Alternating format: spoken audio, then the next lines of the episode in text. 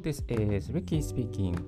Mac ユーザー歴13年のリッキーが Mac とライフハックで生産性を3倍にするをテーマに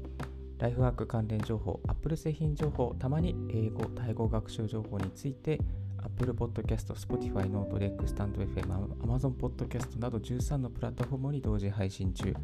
リッキーの7分ライフハックラジオを今日も始めていきます。2020年10月5日朝6時41分の東京から収録してお送りしております。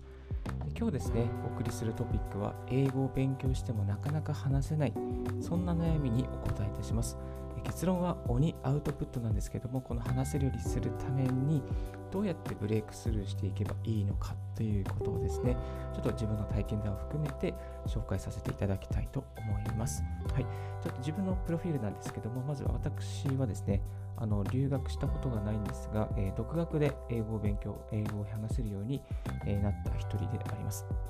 TOEIC のスコアは805点なんですけども、学生の時に550点で、そこから鬼アウトプットしまして805点になんとかなることができました。で、おかげさまで今、海外事業部っていうところにですね、13年間、えー、勤めさせていただいておりまして、英語で、えー、 Zoom 会議とかですね、えー、毎週に2回以上はさせてもらって、日常的にもですね、英語を使う環境に、まあ、留学しないんですけど、そういう環境にいて、英語のメールとか、えー、ウェブ会議を、えー、ファシリテートしたりとか、まあ、そういったことをやっております。はい、そんな私がですね、この英語を勉強している方に向けて、えー、どうやったら英語を話せるように、そのスパークできるのこうちょっと突き抜けることができるかということですね、いくつか、えー、ご紹介させていただきたいと思います。まあ、この、えー、ポッドキャストの内容です、ブログ版もです、ね配信しておりますので、もしよろしかったらブログの方も見ていただければなと思います。まあ、ブログの方にとっては、この音声でも保管できるような内容になっておりますので、よろしくお願いいたします。はい。えっとですね、まずですね、一つ目はですね、やっぱりこの英語を勉強してもなかなか話せない、こんな悩み結構あります。例えば毎日英語の CD を聴いているのに喋れないとか、毎日シャドーイングもしているのに喋れない。毎日英文メールを書いていろいろと文法とかこう表現とか覚えているのになかなかえー、喋れないっていうことはあると思います。私もそういう経験がありまして、結構、まあ、悩んでるっていうか、まあ、こう、どうすればいいのかなとこうですね、悶々とした日々があったんですけども、ふとですね、えー、気づきますとですね、もしかしたら英語を勉強することが目的になっていないかと。いうことに、えー、気づきました。なので、なんかこう、毎日英語をやってる自分に酔っちゃうんですよね、時にですね。え、酔ってしまうとですね、あの目的を見失います。自分は何のために英語を勉強していたんだろう。どういうまあ、ただ、ただ、まあ、まあ、端的に言えば英語を勉強するっていうことは、あの手段の一部に過ぎませんので、えーとまあ、英語を勉強するっていうことが目的ではなくてですね、英語を勉強して何かを伝えたりとか何かを表現するっていうことが最終目的なので、その最終目的をもう一度、この、なんかこう、ちょっとこう、スパークできない、突き抜けることができないときは、最終目的をもう一度イメージして、もう一度アウトプット、鬼アウトプットですね、えー、始めた方がいいと思います。ちょっとあのこの鬼アウトプットって聞きなじみがないんですけども、あの先日読んだですね、この学さんの本、奥を稼ぐ積み上げ力の中に、ちょっとこう鬼アウトプットっていうですね、言葉がありましたので、あのちょっと使わせてもらっております。この学さんの本もですね、あのレビュー記事、レビューポッドキャストを配信しておりますので、よろしかったら過去のポッドキャストをお聞きいただければなと思います。はい。で、この鬼アウトプット、じゃあどうしたらできるの？っていう話なんですけれども、えーとまあ、まずですね、まあ、まず喋れないっていうのはやっぱりですね、アウトプットが足りないんですよね。で、この日本という国はですね、まあ、幸か不幸かですね、あの日本語で通じる人が多いので、アウトプットする環境が他の国と比べても極端に少ないです。極端に少ないというのは極端にももう外人がいるようでいないんで、まあ、いるんですけどいないんですよね。なので、まあ、皆さん見てください。大体街と、まあ、学校とか行って、外国の人ってほとんどいないです。まあ、在日の中華系の方とか韓国系の方とかいるかもしれないですけども、あのそういう人ほとんど日本語話してますよね。だから、外国語を話す人でが日本にいるっていう、まあ、本当にごくごく数パーセントに、えー、近いんですね。ある意味ですね、日本という国は日本にいながら、えー、日本にいるので日本語が通なんていう日本が通じる環境に没頭するのは相当こうメリットがあるんですね。まあ、日本語を学びたかったら、本当日本に行ったらもうどっぷり日本に日本語を使える、使え、つつけ、使える環境に入りますので、えー、で、反対にはですね、やっぱり外国語に没入する環境になるには相当大変ってことですね。まあ、相当大変なんですが、なんですが、工夫次第で、ここをなんとかですね、突き抜けることができます。まあ、工夫次第で突き抜けて、留学をしなくても、留学をするくらいのクオリティの英語とかあの語学力をなんとか身につけることができるということを自分は信じてやってまいりました。で、なんとかなりました。まあ、なんとかなってない部分もままだまだあるんですけれども、でもそこはあの努力でなんとかですね、補うことが、えー、できます。オニアウトプットするためにですね、私が提案しているのはですね、まあ、まずは四六時中アウトプットしろっていうことなんですけれども、特にですね、注目する時間はですね、歩いてる時ですね。この歩いてる時にあのスマホいじったりすると、もう本当終わりです。え、人生終わってます。まあ、終わってないですけど、私はスマホいじってますけど、あの、アウトプットしてくだして方がいいと思います。え、シャドーイングしましょう。うん。で、シャドーイングするのに最適なんですよね。歩くな歩きながらこう、話すっていうのは結構こう脳の神経系がなんかこうスーッとスーッとつながる感じがしましてあのー、なんだろうなこう話すとか、なんか、なんかこうツイ、まあ、私も話、音声配信を歩きながらやったりとか、あと音声ツイートを毎朝、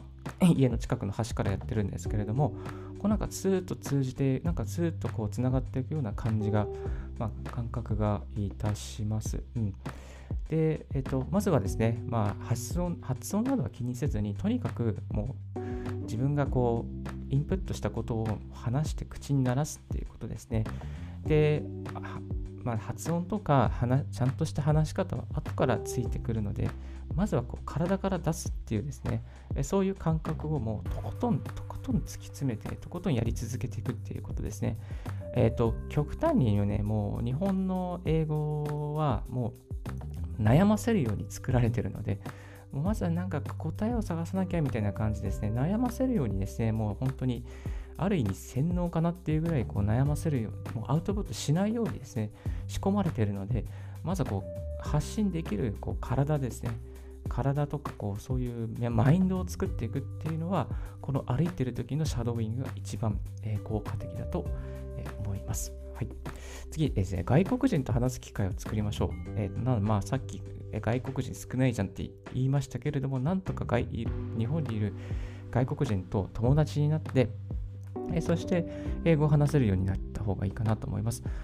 例えば大学だったら留学生とかですね、いるじゃいると思うんですけども、まあ、留学生のお世話役って結構大学の、何ですかね、こう、あの、せまあ、いわゆる大学の運営している側からすれば、誰かこう、この留学生を面倒見てほしいみたいな、そういうですね、いるんですよね。そういうニーズがあるので、まあ、そういうところに行って、ちょっとこう、こういう留学生の面倒を見たいんですけどみたいなことを言ったりとか、まあ、ちょっとポスターで募集してたりするところもあったりするので、割とそういうところした方がいいかなと思います。はい。あとは、街にいる人ですね。あの結構そういう、あの今、コロナって少ないですけれども、この前なんか結構東京とか新宿とかですね、行くと結構外人とかいたりして、旅行者の方がいたりして、まあ、道に迷ってるそうな人がいるので、そういう人を見つけてですね、Is there anything I can help you? とかですね、何かあのちょっとこうお手伝いできることありますか？とかですね、そういうふうにあの話しかけたりすると、割と仲良く、えー、なってくれると思います。で、結構 あの、たまにちょっと変な方もいらっしゃるので、そういう人とは、まあ、ちょっと人はこう注意しながらですね、あの変な人に絡まれないように気をつけていただきたいなと思います。はい。以前ですね、ちょっと吉祥寺であのなんか韓国人の方に話しかけたら結構なんか仲良くなったんですけども、なんかコーヒー飲んだりして、なんか1日、半日ぐらい過ごすっていう、ちょっとそんなハプニングもありますね。それは人は変な人じゃなかったですけど、まあ、そういうこともですね、まあ、稀にあったりするので、え、ー、と、まあ、そういうふうに気をつけていただきたいなと思います。で積極的にですね、こう出会いをですね、探しに行くといいかなと思います。あとはですね、最近だったらこうアプリとかで、あの、なんかこう日本語を学びたい人に英語で日本語を教えるとかですね、そういうアプリもあったりしますので、まあそういうのもですね、使ってみるといいんじゃないかなと思います。ちょっとアプリの名前忘れちゃったんですけど、すいません。後で調べてまたブログの方にも書かせていただきたいと思います。えー、3つ目ですね、まあ、日本人同士でも英語で話す環境が実はあったりします。まあ、規模の大きい、えー、組織とか、また企業体とか、あとは、まあそういう組織、まあそういうグループですかね、グループとかだったりすると、まあ日本人同士でも英語で話し合うサークルとかがまあ、大体はあったりします。ほとんど無料でやっているので、まあ、そういうのにですね、積極的に参加するといいかなと思います。えっと、Zoom とかでもですね、まあ、そういうミーティングとかもあったりしますし、自分もそういうのに所属、えー、して、たまに英語でアウトプットする機会をやってています。あとは有料なんですけども、ちょっと今コロナ禍であの開催しているのがところ少ないんですが、あの東京英会話クラブっていうですね、1回500円かな、ワンコインで参加できる、そういうこうコミュニティがあったりします。これなんかこう、あの、地域の公民館みたいなところを借りて、そしてなんか2時間、朝、夜の7時から、えー、夜の9時まで、日本人同士集まって、こう、ワイワイガヤガヤ英語で話すっていうですね、そういうあの会合、会合っていうか、そういうこう、つまあ、一般の人の集いですね。えー、本当にいろんな業種の方がいて、結構面白かったですね。はい。あの初級、中級、初級、中級、上級に分かれて3つくらいのトピックについて2時間くらい話します。で、私は当時、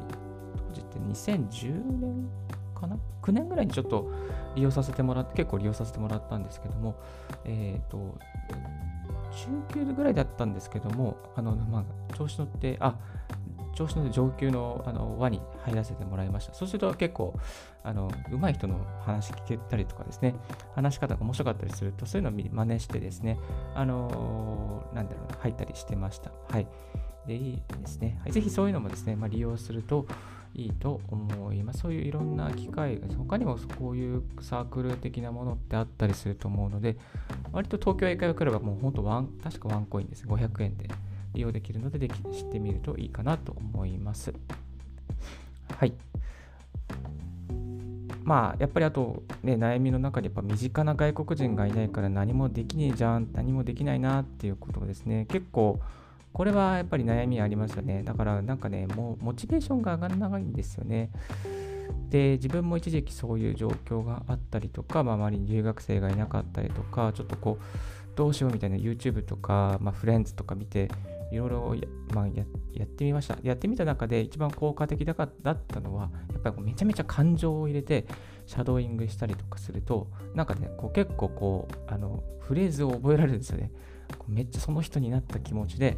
あの、なんかこう、身振り手振りも真似してですね、こうやったりすると、もう歩きながらですよ、シャドーイングしながら、こうなんかこう、手とかつけたり、こう、なんかこう、そういう、こう、フレンズのあの動画見ながらですね、こう、自分も同じような動作したみたりとかしてやっていくと、結構こうね、そのフレーズを覚えられるですね。だから感情を込めてやるといいです。効果的です。はい。フレーズを覚えやすくなります。で、あとは、まあ、鬼アウトプットって言われてもね、なかなか実感が開かないとかあると思うんですね。なんかアウトプット1000時間やりましょうとかですね、なんかこう、あの2000時間ですとかね、1日4時間アウトプットし続けろとかね、まあ、そういういろんな書籍とかあったりして、なんかこう、アウトプット増やせとか言われても、じゃあどうすればいいのかみたいなんですね、まあ、そんなことはね、結構、まあ、言われたりですね、まあ、悩んだり私もしておりました。まあ、ま、そういう方にですね、ちょっとこうお伝えしたいのは、やっぱりこう、なんかもしかしたら、まあ、最初にお伝えしたように自分のやりやすい勉強とか心地よいところにとどまっていることはもしかしたらあ、るのかもしれませんので、ちょっとこうそういうのは離れてですね、じゃあ何かこう、一日一つ、英語だったら英語なりのこうチャレンジですね、チャレンジを付け加えるとかですね、ちょっと工夫してこうはみ出してみるっていうですね、そういうことが大切ではないかなと思います。それを続けていくと、やっぱ1ヶ月積み上げたときに、あ、ちょっと成長できたっていうですね、実感を湧くことができるかなと思います。例えばですね、ストイックに、まあ、ストイックっていうか、例えばこう、ちょっと思いついたのが、1日に CNN の一つのニュース、もう本当に一つのニュース動画、例えば3分か4分ぐらいのニュース動画をもう10回同じ、10回見続けるとかですね、もう歩いてる間とか、電車に乗ってる間ずっとそれを見続けて、もう本当に耳にタコができるぐらい見続けて、わからない単語を、まあ、えー、リスニングで聞いて調べたりとか、それの例文を見たりとかして、そしてこうその動画を見続けて、ずっとアウトプットし続けて、本当に感情を込めてニュースキャスターになったようにこう話すとか。そうするとですね、もう本当にそれの、その、その、そこに込められてる言葉とか、まあ、まあ、情景とか、まあ、そういう同じようなシーンになった時に、パッとですね、その言葉が出てきたりとかするっていうことができると思いますので、あのぜひなんかこう、ちょっとこう自分の中でできそうだなと思うことをですね、こう積みこうこう工夫してこう、なんだろう自分のライフスタイル、電車が乗るんだったら電車の中とか、モノレールの乗るんだったらモノレールの中とか、まあ、そういうところにですね、こうなんかこう入れ込んでやっていくと、積み上げていくと必ず成果が出ると思います。はい。でこのブログのまとめですけども、やっぱりこう自分との戦いです。突き抜けるのは自分との戦いですね。自分のの敵は自分の中にあります。なので、えー、やっぱりこう自分、まあ私が思うのはですね、あの、いろんな参考書あるんですよ。いろんな参考書あるんですけども、その参考書通りにこれがいいですよって言ってやってもですね、意味がないです。なので、自分の中でカスタマイズ、それをいいいいなと思ったものは、じゃあできそうだなと思ったことをですね、カスタマイズして、そして自分のライフスタイルに落とし込んで、そしてこう小さなチャレンジを積み上げていくんですね。ちょっとちょっとこうストレス、負荷がかかるんだけど、そこを積み上げられず、これだったら積み上げられそうだなというですね、こうメニューをですね、まあ、自分で作って、そして積み上げていく。さっきこう CNN のニュース、えー、10回見るとかってありましたけども、まあ、そういうことでいいので、なんかこう自分なりにこうこれならちょっとストレスがかかるんだけどできそうっていう形に落とし込んでそしてこう積み上げ続けていくとなるとそれがですねやっぱり突き抜ける材料に、えー、なってくると、えー、思います。あともう一つ大切なポイントはやっぱりですねこう周りはもう関係ないです。周りを見見あの見たらもうめちゃめちゃストレスなので周りの目は気にしないでとにかくこう突き抜突き抜けていくっていうことが、えー、大事だと思います。はいまあ、常に改善を続けながら小さなチャレンジを続けていくと気づいたら英語あ聞けるようになったあ話せるようになったですねあっていう体験がありますので頑張ってみていただきたいなと思います。はい。リッキーのブログですね、こういったですね、英語に関する、こう、えー、まあ、えー、独学の英語ですね、のノウハウをですね、いくつかあのブログの方でもですね、ご紹介しておりますので、気になる方はブログの記事のトップ画面の方から英語に関する独学で積み上げた英語のノウハウという、そういうコラムがありますので、そちらもですね、ご覧いただければなと思います。はい。ですね。一旦この辺でブレイクさせていただきたいと思います。We will take a short break. Don't go away. Stay tuned with us. Thank you. はい、ありがとうございます。Thank you very much for listening. 今日はですね、英語を勉強しても話せない悩みに答える結論鬼アウトプットですというテーマでご紹介お送りさせていただいております。今日、えー、この後ですね、雑談パートについて参りたいと思いますが、いやー、またね、英語本当にね、長くやってきました。多分2000、え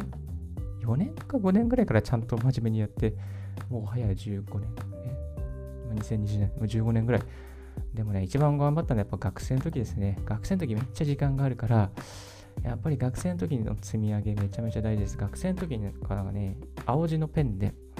そしてルーズリーフのノートに、まあ、その覚えた単語とかフレーズとか、あと e チャットバンクーバーっていうポッドキャストずっと聞いてましたね。そのポッドキャストで、なんかこう、あの2つフレーズを毎日紹介してくれるんですよね。まあ、今で言う、こう、ハパ英会話のみたいな感じのあれなんですけども、あの まあ、それを聞いてですね、こう、一つ一つあの単語とかフレーズを覚えて、もう本当そのフレーズもあの学校で教えてくれないようなフレーズをね、いっぱいあるんですね。そういうの積み上げてやって、えー、いました。今、単語帳はですね、そのまあ、昔は紙のルーズリーフでそれを持ち歩いてやっていたんですけども、重たいので、あの iPhone のノートですね、標準のノートに、この英語単語帳みたいなのをですね、作って、それをピン止めしておいて、それを随時こう何かわからないことがあったら、あのアップデートしているようにしています。先日、あのこの、えっと、なんだっけな、周平さんの、えー、っ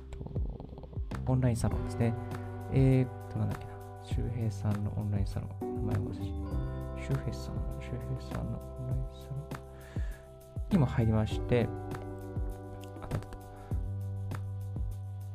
英語で情報収集するサロンという1ヶ月限定のサロンがあったんです。ここにもですね、えっ、と、ワードノート、ワーズノートっていうですね、そういう皆さんでなんか単語帳を作ろうみたいな、そういう、あのー、手帳があり、そういうコラム、コラムっていうかそういうコーナーですね、えチャット上のコーナーがあってです、こういうのもですね、なかなか面白かったですね。皆さんのいろんな知らない単語をですね、あの、このポストしていくんですけども、それをこう、まあ、なかなか見ているのも楽しかったですね。えー、pay a visit、あ、pay a visit、ラメンテ、嘆く後悔するとか、be clear、晴れる、溶ける。レインステイト。知らない、こんな単語。なんか知らない単語がいっぱい。人の、人のわからない単語面白いですね、自分で見るのがね。でこういうオンラインサロン、ちょっとこのサロン今終わっちゃったみたいなんですが、まあ、こういうこうオンラインサロンに所属するのもいい価値があると思います。あとはなんか JWave とか結構いいですよね。なんか JWave、あの、あの JWave ってナビゲーターの方がハーフだったりするの、ハーフっていうか、まあ外国の方、サシャさんとかいますけども、あの、英語に堪能な方がほとんどなので、あの、This radio has been brought to you by とかですね、あなんかこう英語で、その辺が英語になったりとかして、かっこいいじゃないですか。なんかそういうの憧れていつも聞いてます。昔、あの、カラーズ・オブ・ハワイとかですね、ハワイのあの状況などですね、毎えーと、1日、えー、1時15分ぐらいからオンライン、オンエアする番組があったりして、結構英語の、なんかあの、なんだろうな、インタビューとか、あのあったりするんですね。あのあとは、あの、えーと、ジョン・カビラさんね、ジョン・カビラさんの東京ユナイテッド、金曜日の朝、えー、朝7時から10時ぐらいまで。ジョン・カビラさんのやつもたまに英語のそういうインタビューとかですね、あったりして、割とこう面白いですね。あの外国の人に電話インタビューし、生で電話インタビューして、そしてライブで通訳付きだったりして、あのまあ、かなりそういうのも面白いですね。昔、あの、ショーン・ケンのと、uh, Make It 21ってなって、あの、ショーン・ケンさんね、めちゃめちゃ英語発音良くて、すごく面白かったんですけども、なくなっちゃいましたね。なかなか世の中出てこなくなっちゃいましたね。ショーン・ケン好きだったんですけどね。いやー、あんな感じ、形で、ちょっとこう、あの、こういう、メディアから、え、っていうかそういう離れてしまうのはもったいないなと思うんですけど、まあ、JWave 結構あのおすすめです。あのなんかこうちょちょっとしたこう英語の感じ、なんかこう、かっこいい英語学べる、学べるっていうか、がっつり学べるっていう感じじゃないですけども、ちょいちょい出てくるので、まあ、英語を好きな方は JWave 弾いた方がいいかなと思います。あとは AFN は、まあこれ FM 系、え AM か、あの軍のやつですね。あの810だったかな。これもなんか、あの、東京の今何が起きてるかとか、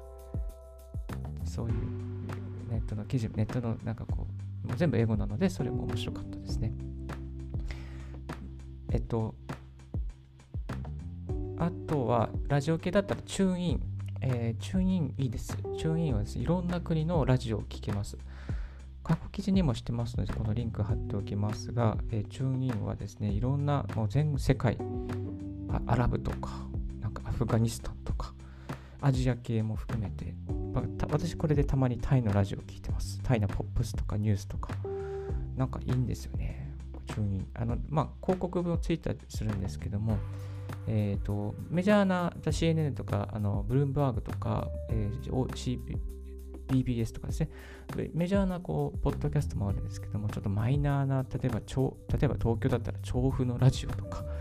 立川の FM とかですね、甲府のラジオとかですね、そういうマイナーな曲もですね、結構聞く、まあ、メジャーななら聞けないんですよ。メジャー、これメジャーなら聞けないですよね。マイナーなら聞くには注意に、世界のいろんなマイナーなの聞けるので、まあ、こういうのもちょっと結構おすすめです。そういうところからずっとこう英語を歩いてる時に聞いたりとか、まあ、こう仕事で耳が開いてる時にこう英語の耳で聞いたりとかですね。まあ、そういうところもですね、英語を鳴らすのにはいいかなと思います。はい。まあ、そんな感じでですね、いのあのでいろんなあのツールがありますので、ぜひ使っていただきたいなと思います。There are, there are various tools that you can listen and enjoy listening in English all the time, every day, every life in your when in your life, and when you are community commu uh, commuting on your way to destination, on your way to office, on your way back to uh, your home. So you you will be able to uh, connecting the the audio and the radio from various countries through the TuneIn application. And you can search TuneIn uh, typing T U N E and I N. So and and also you can have you can search my uh, past blog post on Ricky uh, RICK9.site. Thank you very much. 今日のはいでは今日今日はこんな感じでお送りさせていただきました。今日のラジオはいかがでしたでしょうか、えー、少しでも役に立ったなと思う方は、ポッドキャストの購読をお願いいたします。リッキーブログ、リッキーのツイッターも毎日更新しております。リッキーさん、こういうことを教えてくださいということがありましたら、ぜひ、えー、ツイートをお願いいたします。So, once again, thank you very much for tuning in Ricky's Radio on Podcast. This Ricky's Radio is brought to you by ブロガーのリッキーがお送りいたしました。Have a wonderful and fruitful day. Bye for now. 良い月曜日を。